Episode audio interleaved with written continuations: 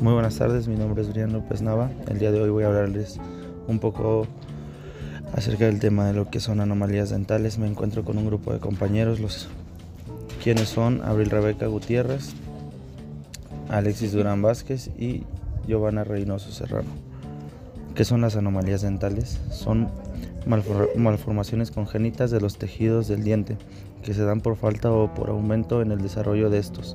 La mayoría de ellas se originan entre la sexta y octava semana de vida intrauterina.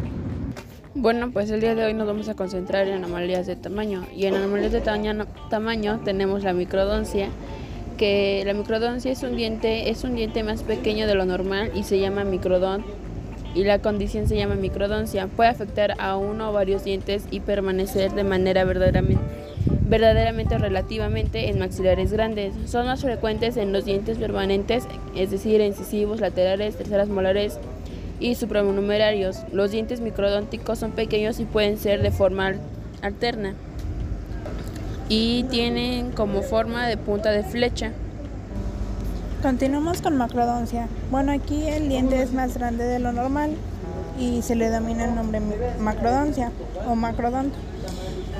Eh, puede afectar a uno o varios dientes y presentarse de manera verdadera como gigantismo o relativamente en personas con maxilares pequeños. Bueno, tenemos la genesia. Esta es la ausencia congénita de uno o más dientes.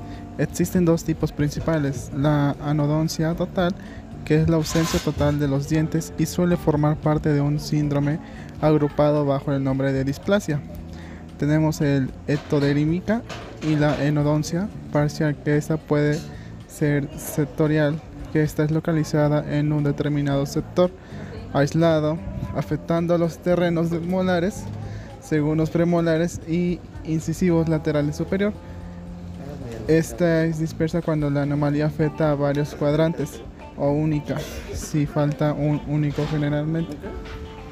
Bien, también tenemos anomalías en posición y en primer lugar tenemos la transposición, que es el cambio de posición de los dientes cercanos estando a un diente ubicado en la arcada dentaria. No se halla en la posición anatómica del grupo dentario, puede ser canino, primer premolar, superior.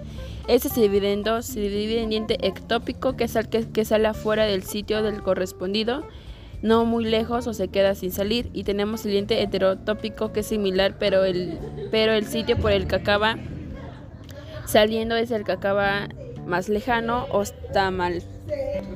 También dentro de esta clasificación tenemos la migración, que es el movimiento espontáneo de un diente o después de la erupción. Migran hacia distal y migración de un molar inferior hacia la rama de la mandíbula. Y bueno, esto sería todo acerca de este tema. Espero sea de su agrado. Gracias.